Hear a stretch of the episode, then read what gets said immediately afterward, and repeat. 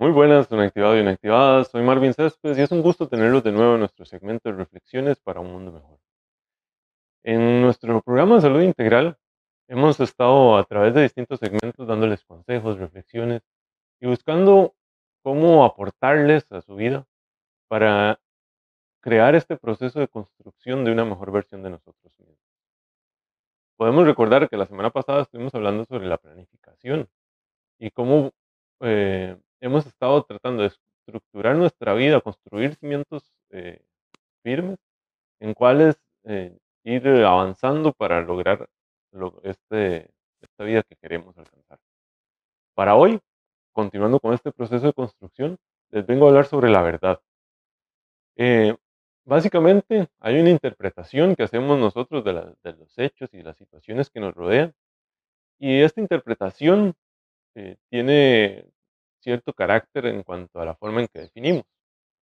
Podríamos definir la verdad como de, distintos ámbitos. Hay, ciencias que lo, definen desde la forma matemática, desde la filosofía, pero básicamente podríamos decir que la verdad es la conciencia entre una afirmación y los hechos que en realidad sucedieron, o lo que decimos con respecto a ese hecho que sucedió entre más real sea la perspectiva que nosotros tenemos con respecto al hecho que sucedió, más cierto es, digamos, de esta manera.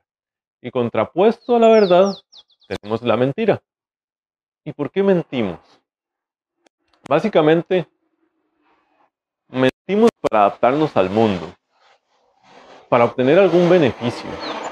Y a veces nos mentimos a nosotros mismos cuando actuamos fuera de nuestra realidad personal o decimos, o no, también podríamos mentirnos cuando estamos actuando por omisión, cuando en realidad debemos actuar de acuerdo a nuestras creencias y no, y no seguimos estas creencias, más bien nos estamos haciendo débiles, estamos dejando que sean los eventos, el entorno lo que nos manipule y no teniendo nuestras creencias, nuestra verdad y actuando de acuerdo a ella.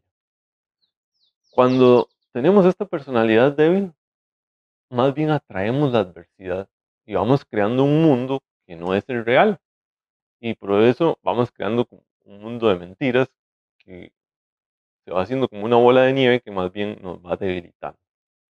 Es de ahí que precisamente les hago el llamado a reflexionar sobre actuar de acuerdo a nuestra verdad, a decir siempre la verdad en toda situación y construir una realidad personal planeando aquello que en realidad queremos ser.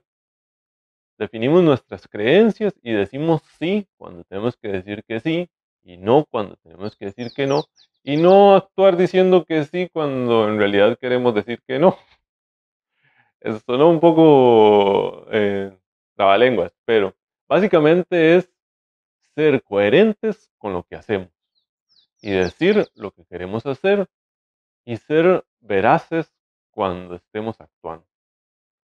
De esta manera fortalecemos nuestro espíritu, diciendo la verdad, y definir lo que realmente queremos hacer con nuestra vida y hacerlo con todas nuestras fuerzas, dejando de mentirnos a nosotros mismos y actuando de acuerdo a nuestro propósito. Y la frase que tengo para compartirles hoy es de Confucio.